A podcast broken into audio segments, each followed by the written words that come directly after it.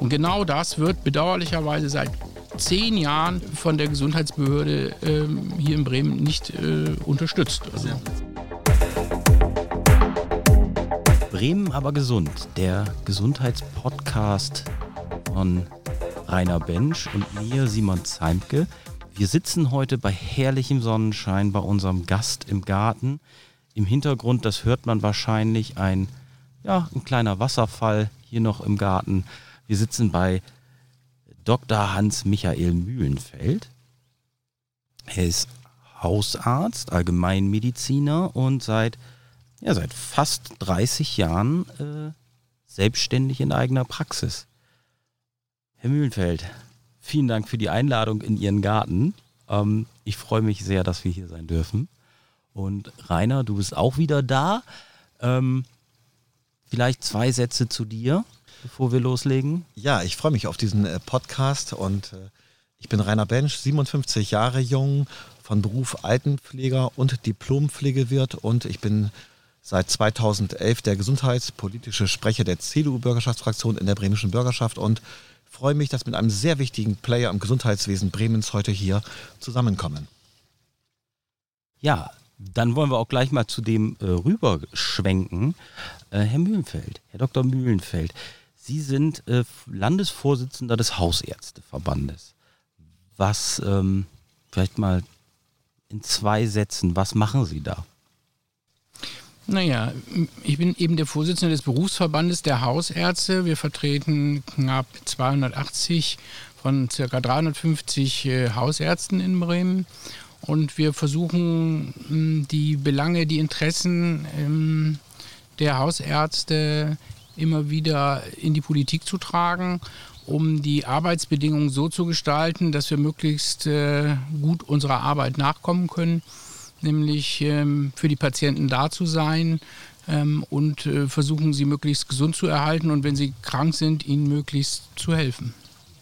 Arbeitsbedingungen, das bringt mich zu einer Frage, die mich schon seit ein paar Monaten und, und oder Wochen umtreibt. Der Abgeordnete Bench hat ja bei Ihnen ein Kurzzeitpraktikum gemacht für einen Vormittag, wenn ich das richtig in Erinnerung habe. Wie hat er sich geschlagen? Also er war, würde ich sagen, durchweg äh, erstaunt, obwohl er ja absolut im Thema ist und äh, sich viele Jahre mit Gesundheit beschäftigt. Aber ich glaube, so ein Blick hinter die Kulissen ähm, äh, hilft einem dann doch mal einen tatsächlichen Perspektivenwechsel zu machen. Das hat er erlebt und äh, ich hatte den Eindruck, es war für ihn äh, interessant und erhellend. Absolut, also vor allem die Stellung und die Wichtigkeit der medizinischen Fachangestellten auf dem Papier hat man schon viel darüber gelesen und hat auch bei seinen eigenen Arztbesuchen schon mal festgestellt, wie wichtig die sind. Aber wenn man dann mitbekommt, äh, ich habe praktisch die Gespräche, die, äh, die Sprechstunden-Gespräche ähm, von Herrn Dr. Mühlfeld mitbekommen, äh, dann flitzt, sag ich mal, wirklich so eine sozusagen äh, zwischen dem Tresen und, und dem Arzt und dem Patienten hin und her, erledigt alles medizinisch und eine andere steuert wiederum. Und das alles geht so reibungslos und, und so ja, so kompetent äh, vor sich, da war ich wirklich sehr, sehr erstaunt. Und äh, ich kann echt nur den Hut vor denen ziehen, die in einer solchen Arztpraxis tagtäglich arbeiten und wie viele andere Pflegekräfte auch wirklich, wirklich äh, äh, sehr, sehr stark belastet sind und trotzdem immer versuchen, freundlich zu bleiben. Das war für mich wirklich ein sehr, sehr spannender Montagvormittag, ja. Ja, es ist ja so, dass äh, wir tatsächlich, äh, und Sie haben es ja erlebt, äh, bei uns in der Praxis die Teamversorgung ähm, in den Vordergrund stellen. Das heißt, weg von einer rein arztzentrierten Versorgung hin zur Teamversorgung äh, und dann damit kann ich dann letztlich äh, auch mehr Probleme von Patienten lösen und zwar immer auf der Ebene, wo es äh, genau angemessen ist. Also ich brauche tatsächlich äh, nicht äh, jedes Mal äh, mit dem Patienten sprechen, um Probleme von Patienten zu lösen, sondern ähm, das machen häufig eben meine Fachangestellten schon, wenn nicht. Und das ist auch was, was wir versuchen. Das konnte ich an dem Tag Ihnen nicht so richtig zeigen, aber wir versuchen auch unsere Patienten ähm, zu, zu erziehen und ihnen hm, Hilfsmittel an die Hand zu geben, wie sie viele Probleme selber lösen können. Denn das ist so ein bisschen verloren gegangen. Also früher hat man mal gesagt, frag mal Oma. Oma ist in der heutigen Gesellschaft häufig eben nicht mehr greifbar, nicht mehr da. Ähm, und damit sind dann nach meiner Erfahrung viele Patienten oft überfordert, wissen nicht, wie sie weiterkommen, kommen dann zu uns. Aber dafür muss ich dann nicht da sein. Manchmal äh, ist es eben eben völlig ausreichend, wenn eine erfahrene medizinische Fachangestellte den Patienten beiseite steht und das Problem löst. Und ich kann mich dann tatsächlich mh, mm, dem Problem widmen, äh, wo man dann vielleicht dann doch Medizin für studiert haben muss. Ja, also ich, was ich noch in Erinnerung habe, ist, dass sie quasi nicht nur als Arzt, sondern auch ein Stück weit, darf ich mal sagen, auch ein Stück weit als Sozialarbeiter tätig waren. Ne? Also wie, wie jemand äh, aus, ja, oder auch jemand eben aus der Familie, der sagt, komm, ich führe dich auf den rechten Weg. Ich verschreibe jetzt nicht nur äh, Medikamente, nachdem ich eine Diagnose erstellt habe, und ich beraten habe, sondern da waren teilweise auch Menschen mit einer teilweise jahrzehntelangen Krankheitsgeschichte, wo ich gesehen habe, oha, sie kennen ihn wirklich als ganze Person und behandeln ihn als ganze Person, ganzheitlich und halt auch mit Sozialarbeiter und Familienanteil. Da war ich total beeindruckt von. Absolut. Ähm, das ist aber auch in der Tat schon lange so. Hausärztliche Tätigkeit ist eben, wie Sie sagen, zum einen der gesamte Mensch, bei uns in der Praxis und häufig woanders auch sogar tatsächlich die ganzen Familien. Und viele Familien betreue ich eben auch schon die 30 Jahre, die ich, die ich da bin. Ähm, und äh, ich glaube, das äh, ist für die Patienten zum, zum Wohl tatsächlich, genau. Also ich, ich höre da schon raus, dass, ähm, oh, jetzt gerade genau in der Einflugschneise, ich, äh, vielleicht hört man den Flieger. Also ich höre da schon raus, dass Sie äh, den, den medizinischen Fachangestellten bei sich in der Praxis viel Raum geben und dass sie für ihre Praxisorganisation extrem wichtig sind. Das heißt natürlich aber auf der anderen Seite auch, dass sie da sicherlich auch äh, ausbilden und ausbilden müssen, um das ja, Niveau einfach oben zu halten wahrscheinlich. Spüren Sie den Fachkräftemangel bei sich in der Praxis schon? Ja, das sind jetzt zwei Fragen. Das eine ist in der Tat, reicht es eben nicht nur aus, dem medizinischen Fachangestellten Raum zu geben. Das ist natürlich auch wichtig. Aber äh, man muss sie in der Tat weiter qualifizieren. Das machen wir auch. Auch gerade als Berufsverband äh, haben wir verschiedene Qualifizierungsmaßnahmen für medizinische Fachangestellte auf den äh, auf den Markt gebracht. Ähm, zum Beispiel die Weiterqualifikation zur Versorgungsassistentin in der Hausarztpraxis. Das ist ein 200-stündiges Curriculum, was wir bundesweit anbieten und mittlerweile knapp 14.000 medizinische Fachangestellte durchlaufen haben. Ähm, jetzt aktuell sind wir gerade dabei, einen Bachelorstudiengang für medizinische Fachangestellte aufzubauen, die sogenannte akademisierte äh, Vera, weil in den Praxen, die wir heutzutage äh, immer mehr am Markt haben, das sind halt größere Praxen, vier, fünf, sechs äh, Ärzte, die sich zusammentun und Synergien äh, schaffen, sowohl zeitlich als auch fachlich. Und da braucht es dann halt auch eben äh, durchaus akademisiertes Personal, was die Administration macht, äh, was aber auch durchaus zum Teil die, die Krankenversorgung direkt macht. Also das ist ein, ein wichtiger Teil, dem wir nachkommen. Und Stichwort Fachkräftemangel ist enorm, ganz klar. Also äh, über, über viele Jahre ist eben ähnlich wie in der Pflege der Beruf der medizinischen Fachangestellten ähm, nicht ausreichend wertgeschätzt worden. Und wenn Sie äh, Diskussionen auch heute noch miterleben, sprechen viele noch von Sprechstundenhilfen. Und die medizinische Fachangestellte hat sich ja tatsächlich entwickelt äh, von der Sprechstundenhilfe, die nur die Karteikarte rausgesucht hat, hin zur äh, Arzthelferin. Das war ja der, der nächste Step ähm, und jetzt medizinische Fachangestellte. Und nur mal als Beispiel, das wissen Sie wahrscheinlich auch nicht, aber auch die wenigsten äh, Experten. Äh, eine medizinische Fachangestellte lernt zum Beispiel während ihrer dreijährigen Ausbildung, wie man einen Katheter bei einer äh, Frau legt. Nicht? Das ist ähm, ähm, zeigt einfach, wie medizinisch tatsächlich das schon geworden ist. Und wenn Sie dann obendrauf dann noch die, die Versorgungsassistentin in der Hausarztpraxis, die Vera, äh, nehmen, können Sie sich vorstellen, was die sogar alles macht. Bei uns zum Beispiel können wir die, die Hausbesuche zum Teil eben mit diesen Versorgungsassistentinnen machen, was dann eben auch wieder häufig für die Patienten und Patienten völlig ausreichend ist haben Umfragen gemacht. Ähm, die Patienten schätzen das auch, weil erfreulicherweise die Veras oftmals ein bisschen mehr Zeit haben als die Ärzte, erfahrungsgemäß. Ähm, und immer dann, wenn, wenn Probleme da sind, äh, kann die Vera mich sofort anrufen. Und wenn kein Problem ist, äh, dann besprechen wir das im Nachgang äh, in der Mittagszeit, was sie bei ihren Besuchen erlebt hat und was sie mir von den Patienten übertragen soll. Das zeigt ja schon, ähm, dass sich das Berufsbild äh, offensichtlich in den letzten Jahrzehnten äh, geändert hat. Ich also ich kenne das von meiner Frau, wenn ich meine Frau ärgern will, dann nenne ich sie Krankenschwester. Da geht sie immer, immer hoch wie ein HB-Männchen. Ähm, weil sich das da, gab es ja auch eine Entwicklung im Krankenhaus, im Krankenhausbereich. Ähm, macht es das schwieriger, ähm, Auszubildende zu finden? Haben Sie da, wir haben das gestern gehört, ähm, wir haben gestern die Aufzeichnung mit der äh, Kassenärztlichen Vereinigung gemacht und dort ähm, haben wir schon mitbekommen, dass auch die naja, die Ausbildungsfähigkeit äh, mancher Schulabgänger nicht mehr ausreichend ist. Ist das ein Problem, was Sie bei sich mitbekommen? Also wir haben bei uns in der Praxis tatsächlich die Situation, weil uns, wir hatten das ja gerade besprochen, ähm, die, äh, sowohl die Ausbildung als auch letztlich die Weiterbildung eine, einen hohen Stellenwert hat ähm, haben wir eben auch, würde ich mal sagen, ein gutes Angebot für eine tolle Ausbildung. Ähm, dadurch haben wir bei uns in der Praxis eine gute Bewerberlage, weil die, die Ausbildungsplätze bei uns tatsächlich, äh, wie wir sagen, begehrt sind. Also da, deswegen erlebe ich das selber nicht so, aber viele meiner Kollegen berichten davon, dass das so ist.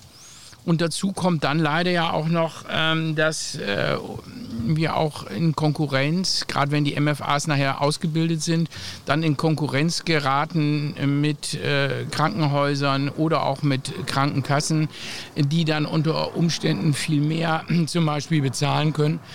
Wenngleich die Arbeit natürlich nicht so interessant ist wie in der Praxis, das sagen dann auch wieder viele, aber von interessanter Arbeit kann man auch manchmal nicht ausreichend leben.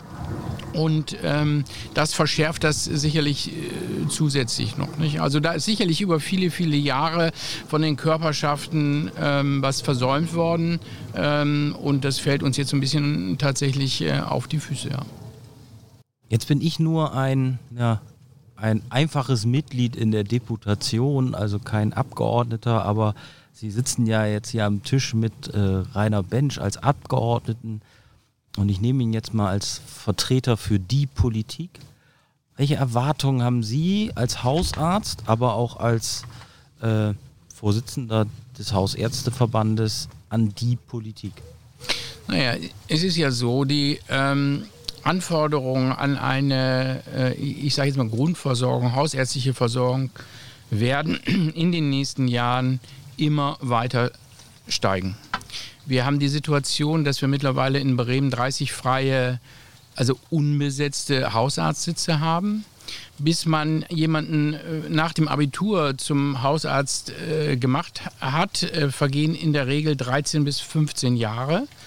Ähm, nach Studium, also Studium und dann die Facharztweiterbildung und dann ist man auch noch ein bisschen im Krankenhaus. Ähm, das heißt, wenn wir heute sagen würden, das geht so nicht weiter, würden wir das Problem in 15 Jahren gelöst haben. Gleichzeitig, und das wissen ja auch alle, haben wir eine zunehmende Überalterung oder Zunahme des, äh, der Lebenserwartung von Menschen. Damit steigt äh, der Anteil der Menschen, die chronische Erkrankungen haben, die komplexe Erkrankungen haben die dann eben nicht mehr äh, von einzelnen Spezialisten äh, versorgt werden können, sondern das müssen Hausärzte zusammenhalten. Also wir rutschen in einen ähm, Hausarzt, äh, steigenden Hausarztbedarf äh, rein. Und das wäre erstmal das Erste, was, was aus meiner Sicht die Politik äh, verstehen muss. Ähm, um dann abgestuft äh, zu überlegen, wie kann man diese, diesen Gap, der da entsteht, ähm, lösen. Und äh, das ist ja nicht nur in Bremen so, sondern es ist ja bundesweit so. Das äh, ist ja auch Herrn Bench klar. Und das ist auch schon ein bisschen länger klar. Man versucht ja auch auf Bundesebene da nach und nach gegenzusteuern.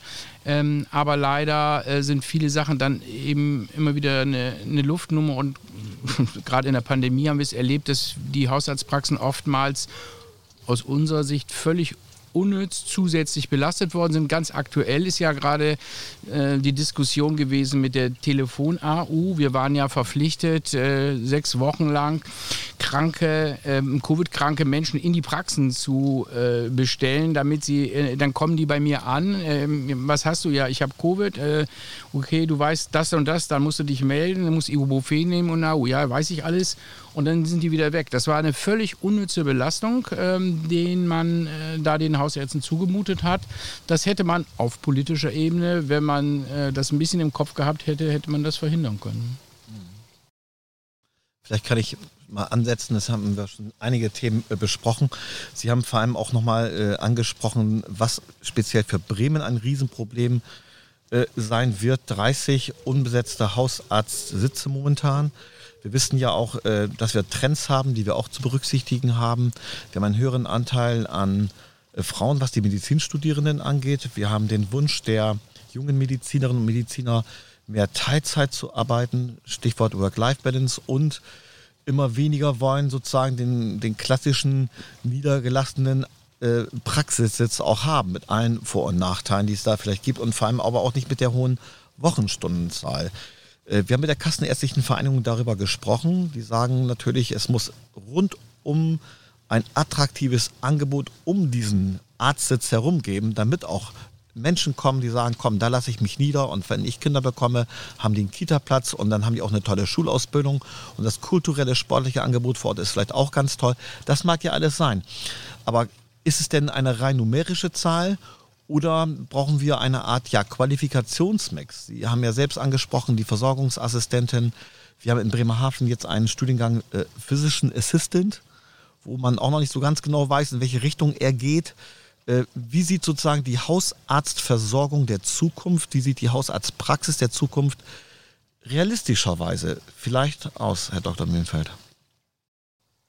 Ja, es ist sehr schön, dass Sie die Frage stellen, weil äh, sie kann auf alle Fälle aus meiner Sicht nicht beantwortet werden von äh, Medizintheoretikern, so nenne ich die äh, Menschen. Und da ist leider äh, die KV, äh, gucken Sie auf die Veröffentlichung, noch vor drei Monaten hat die KV gemeldet, es gibt keinen Hausarztmangel in Bremen. Und solange solche Positionen äh, wie immer wieder, was formal vielleicht, wir sind noch nicht in der Unterversorgung, das ist richtig, aber wir rutschen da rein. Und ich habe es eben ja ausgeführt, es wird lange dauern, bis man das auffüllen kann. Insofern äh, muss man wirklich, äh, finde ich es gut, äh, dass die Politik, dass Sie, Herr Bensch, ähm, das aufgreifen und, und, und danach fragen. Die Versorgung der Zukunft äh, wird aus meiner Sicht ähm, in Praxen sein, die eben vier, fünf, sechs Ärzte haben, die medizinische Fachangestellte haben, die dann äh, auch eine akademisierte Vera äh, haben, die Veras haben, Teams haben. Aus meiner Sicht, äh, und das gibt es ja auch in anderen Ländern, durchaus vielleicht äh, zusätzlich noch Sozialarbeiter, äh, die dann besondere Qualifikationen haben, äh, um Patienten zu unterstützen, zu versorgen, um auch den Self-Care zu stärken, hatte ich vorhin ja auch schon ähm, gesagt. Und ähm, solche Praxen, die müssen halt gut über Bremen verteilt äh, sein. So ein bisschen ansatzweise entwickelt sich das automatisch, wenn man mal guckt. Es gibt ja schon größere Gruppenpraxen, wo das so ist. Und ich kann sagen, aus meiner Praxis, wir machen das bei uns in der Praxis schon 20 Jahre, wir haben äh, Ärztinnen äh, in Weiterbildung zum Beispiel, die haben zwei Kinder, die versorgen Haushalt, die haben zwar auch einen Mann äh, noch dabei, aber wir können ihnen solche Arbeitszeiten ähm, zur Verfügung stellen, dass sie alles unter einen Hut kriegen, dabei zufrieden sind. Und ich kann Ihnen sagen, die Patienten sind auch zufrieden, wenn der Arzt zufrieden ist. Das klappt dann. Also man kann das organisieren wenn nicht durch das System uns da immer wieder äh, Knüppel zwischen die Beine geworfen werden. Und da geht es eben mit los, dass gesagt wird, nö, ist kein Hausarztmangel. Das ist, das ist nicht wahr. Genau, vielleicht anschließend oder im Anschluss daran nochmal die berühmte Frage, äh, Stichwort äh, Medizinerausbildung. Bremen ist das einzige Bundesland in Bremen, das einzige Bundesland in Deutschland, äh, das keine Mediziner ausbildet. Das heißt, wir sind auf die Solidarität der anderen Bundesländer angewiesen, dass dort Ärzte ausgebildet werden. Dort sind die Landesparlamente so weit, dass sie Jahr für Jahr Haushaltsmittel, also Steuermittel für Ärzteausbildung ausgeben. Nur in Bremen nicht. Unabhängig von der Finanzierungs- und von der Trägerfrage. Hätte das einen Vorteil insgesamt für den Gesundheitsstandort Bremen, wenn auch wir hier Medizinerinnen und Mediziner ausbilden würden? Aus meiner Sicht nein, muss ich ganz klar sagen. Ich weiß, wir sind ja schon länger in der Diskussion, dass die CDU da äh, Argumente äh, sieht, dass es sinnvoll ist. Aus meiner Sicht äh, haben wir keinen Arztmangel. Wir haben ähm, eine Fehlverteilung der Ärzte. Ähm, vorletztes Jahr haben wir, nur mal als Beispiel, vorletztes Jahr haben wir Facharztprüfungen, 14 Facharztprüfungen für Anästhesisten, Narkoseärzte abgemacht und drei für Hausärzte. Und das ist, äh, das, äh, diese, das läuft seit Jahren so.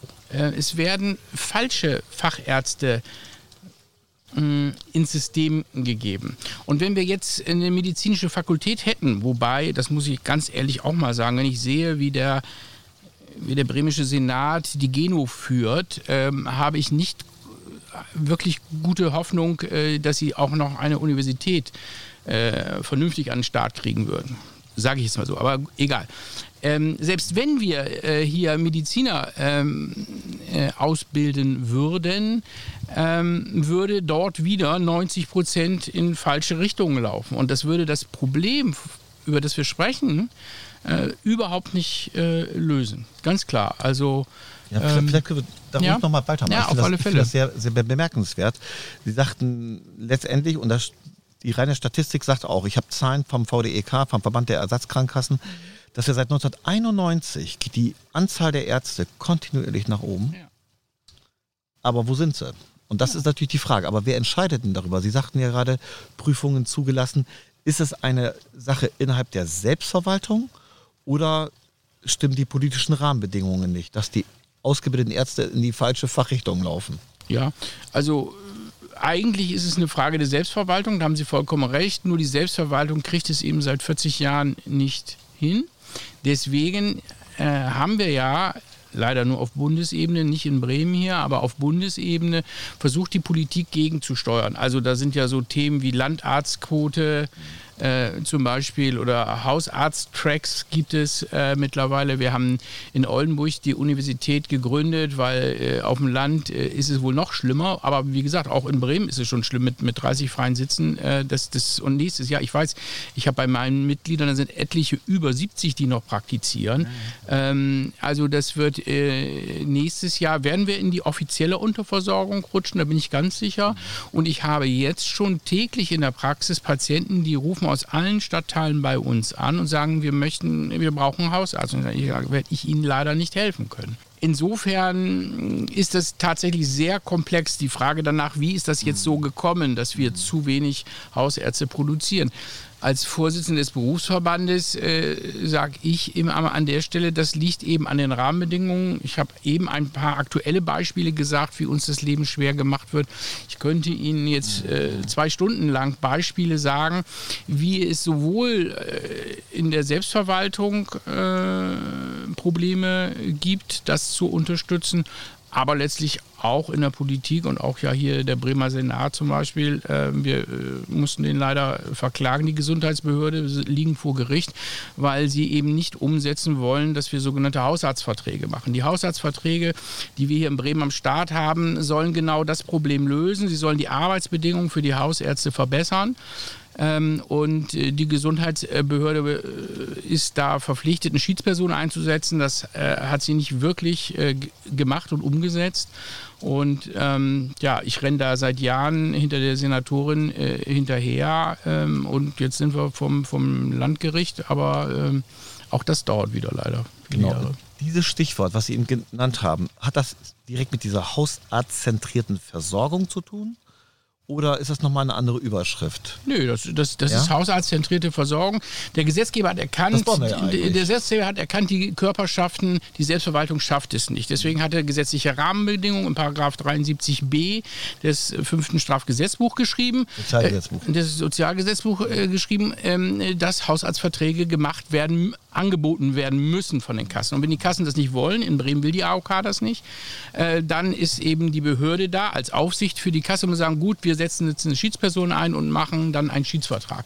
Und genau das wird bedauerlicherweise seit zehn Jahren von der Gesundheitsbehörde äh, hier in Bremen nicht äh, unterstützt. Das ist ja letztendlich ein Krieg hinter den Kulissen, den man als Patient und selbst von der Politik gar nicht so mitbekommt. So ne? ist das und äh, es ist, liegt auch hier, es ist sehr komplex, mhm. gebe ich ja auch zu. Trotzdem würde ich eigentlich erwarten, dass gerade, und die Probleme werden ja immer evidenter, dass gerade die, die Behörde äh, sagt, wir müssen hier die Versorgung sicherstellen. Ich habe jetzt das erste Schreiben vom Beirat Walle bekommen, die sowohl die Behörde als auch die KV äh, auffordern, die Versorgung mit Hausärzten sicherzustellen. Nicht? Also es ist traurig äh, aus meiner Sicht, dass es so weit kommen muss, dass äh, Ortsbeiräte äh, die Politik äh, oder die o Gesundheitsbehörde hier äh, auffordern, die hausärztliche Versorgung sicherzustellen. Das ist äh, ja. Ja, also das ist etwas auch fürs Tagesgeschäft, das nehmen wir auf alle Fälle auch aus diesem Gespräch mit, da nochmal äh, hinterher zu haken. Simon, ich schaue dich nochmal an. Welche Stichworte haben wir noch, die wir besprechen wollen? Ähm, wir haben noch das, das Stichwort. Ähm in Ihrer Praxis, Sie sind ja akademische Ausbildungspraxis, mhm. wenn ich mhm. das gelesen habe, richtig auf Ihrer Webseite. Ähm, Sie beteiligen sich auch aktiv an Forschungsprojekten. Mhm. Warum machen Sie das? Mm, also zu einer guten Versorgung ähm, gehört natürlich auch, äh, dass ich mich und mein Team fachlich immer fit halten muss. Und ähm, da ist Forschung eine sehr gute Möglichkeit, äh, am aktuellen Geschehen, an der Entwicklung der Medizin ähm, teilzuhaben. Deswegen äh, sind wir eben akademische Lehrpraxis. Äh, und insofern muss ich auch sagen, haben wir auch, wir, wir haben auch PJ-Studenten. Also das ist das letzte Jahr mhm. des Medizinstudiums. Äh, geht man als Student ähm, entweder in die Praxis oder in, in, die Kliniken. Also wir haben Studenten auch da und äh, die haben wir erfreulicherweise zum Teil auch begeistern äh, können, dann hier in Bremen zu bleiben, wenn sie eben sehen, äh, wie viel Freude und Spaß Hausarztmedizin äh, tatsächlich äh, machen kann. Aber das gelingt eben, würde ich mal sagen, leider nicht allen Kollegen sozusagen die Freude so zu transportieren, äh, weil eben doch auch viele äh, Nickeligkeiten eben dabei äh, sind, die einem wirklich die, die Freude dann manchmal sehr vergehen können. Aktuell kann ich nochmal ein Thema einführen, es ist ist die EAU. Also ähm, das heißt, wir sind jetzt äh, ab 1. Juli verpflichtet, ähm, bei einer Krankschreibung das nicht mehr aufzu, äh, auszudrucken auf diesem sogenannten gelben Zettel, den ja wirklich jeder kennt, sondern wir schicken jetzt eine äh, gesicherte E-Mail äh, an die Krankenkasse. Finde ich eine echt super Sache, wenn das so funktioniert. Funktioniert auch nicht so ganz, aber das wird irgendwann funktionieren. Aber, und das ist, das muss man sich wirklich mal ähm, gewahr werden, wir müssen trotzdem nochmal das Formular zweimal ausdrucken. Einmal, ähm, dass äh, der Patient das seinem Arbeitgeber schickt, was ich überhaupt nicht verstehe, weil die Krankenkasse könnte natürlich diese E-Mail einfach an den Arbeitgeber mhm. weitergeben, weil sie ja weiß, wer der Arbeitgeber ist, von dem kriegt sie ja die Beiträge von demjenigen. Also das wäre ganz einfach, aber ich muss es nochmal ausdrucken. Meine, äh, meine äh, Feinstaubbelastung in der Praxis ist deutlich gestiegen seitdem, weil ich das ausdrucken muss. Da muss ich unterschreiben. Mhm. Naja, Vorher hatte ich es ja elektronisch signiert und ich muss es auch noch einmal dem Patienten als Exemplar mitgeben. Das heißt, äh, ich muss es jetzt zweimal ausdrucken. Einmal mühsam, kann ich nur sagen. Oftmals sind die Krankenkassenserver nicht in der Lage oder überfordert, die E-Mails anzunehmen. Dann gehen die in ein Zwischenpostfach. Das muss ich dann nochmal wieder schicken oder ich muss es nachher stornieren und doch äh, dem Versicherten mitgeben. Also, es ist, ist also auch das vergällt einem natürlich die Freude.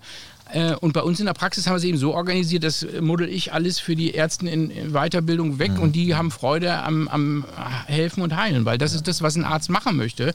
Und er möchte sich nicht äh, mit Formularen äh, äh rumschlagen. Das, ist, das muss man natürlich auch so ein bisschen machen, aber äh, die bürokratische Belastung, die wir äh, erleben, für alle, das ist nicht nur für Hausärzte, mhm.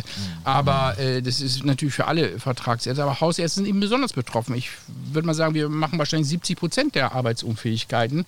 Ähm, deswegen ist ein Radiologe oder ein Laborarzt, das ist vielleicht nicht ganz so wichtig, dass das jetzt gekommen ist, kann ich auch verstehen. Der sitzt aber auch mit in der KV in diesem Gremium und sagt, ja gut, ja, das ist nicht toll, aber gut, jetzt ist es so, müssen wir machen. Machen müssen es die Hausärzte und die verlieren die Lust. Äh, und wenn man als 70- oder 72-jähriger äh, Hausarzt dann die Lust verliert, dann sagen die immer, oh, dann höre ich mal eben auf und mache meine, meine Praxis zu. Und ich hatte Ihnen das, glaube ich, ja schon gesagt. Ähm, ich weiß von vielen Kollegen, die, die äh, suchen nach Nachfolgern, aber keinen finden und immer mehr machen tatsächlich, schließen die Praxis ab und machen zu. Und dann ist ist Ende im Gelände, die Patienten sind nicht versorgt und irren wie Flipperkugeln durchs System, werden über Terminservicestellen versorgt. Äh, Krankenhäuser, gestern Abend habe ich wieder eine Patientin, äh, habe ich was die für eine Irrfahrt hatte, das ist, äh, ja, es tut einem schon weh. Also es ist nicht nur leid, sondern es tut einem weh, was da passiert, wenn Patienten nicht richtig versorgt sind. Aber, aber also das, das finde ich jetzt sehr spannend, ähm, wenn ich das in Bezug setze auf unser Gespräch mit der Kassenärztlichen Vereinigung. Denn äh, da haben wir das Problem auch angesprochen und haben gesagt, naja, aber es gibt ja Patienten, die finden keine Termine, die finden keinen neuen Hausarzt. Und dann haben die KV stand auf dem Standpunkt und hat gesagt, ja, aber wir haben ja die 116, 117, den Terminservice.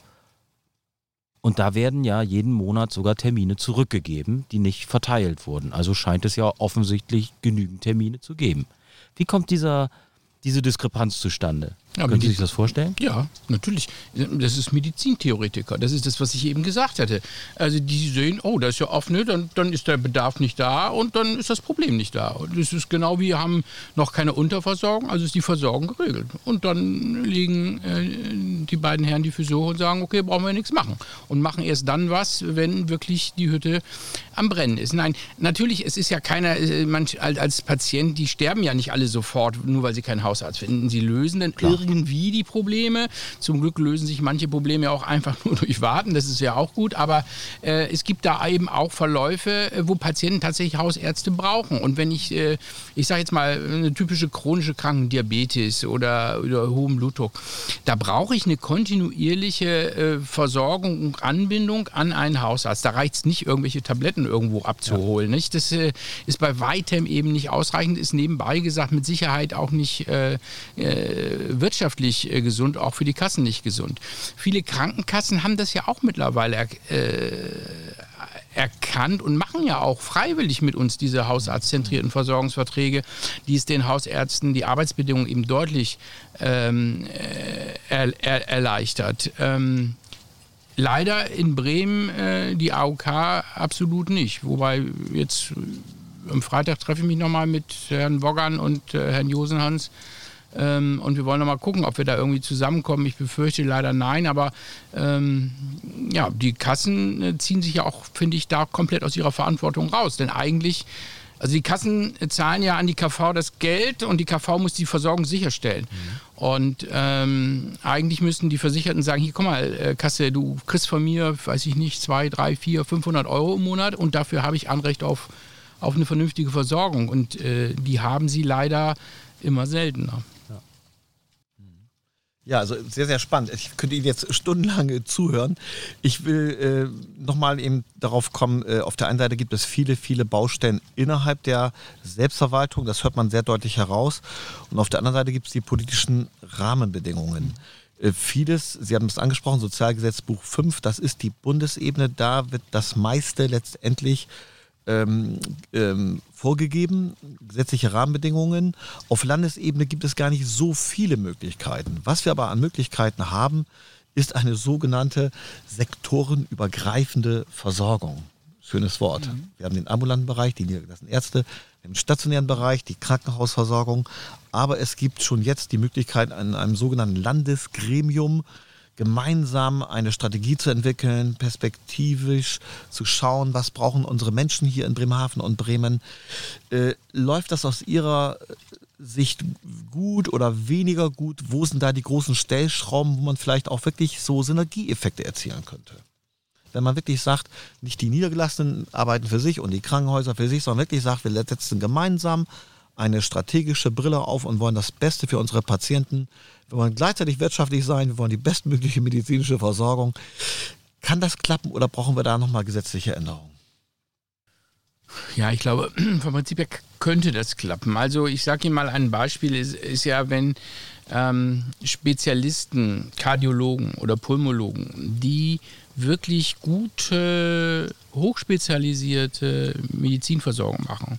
Die kooperieren mit mir als Hausarzt wunderbar. Die äh, geben Patienten auch gar keinen Termin direkt, sondern sagen, geh zu deinem Hausarzt und ich sortiere das dann vor. Weil wenn jeder Mensch, ich sage jetzt mal mit Brustschmerzen, zum Kardiologen geht, ähm, wissen wir, dass je nachdem zwischen 15 und 25 Prozent nur kardiologisch, also Herz, äh, ihre Ursache im Herzen haben. Der Rest gibt es viele andere Erkrankungen, die das machen können. Und wenn ein Kardiologe sozusagen von allen Brustschmerzpatienten angelaufen wird, führt es dazu, dass er sich selbst deprofessionalisiert, weil er viel seltener Herzerkrankungen hat, weil er hat viele Rückenschmerzen, also von der Wirbelsäule ausgehend oder Sorgen, Ängste, das ist von der Lunge.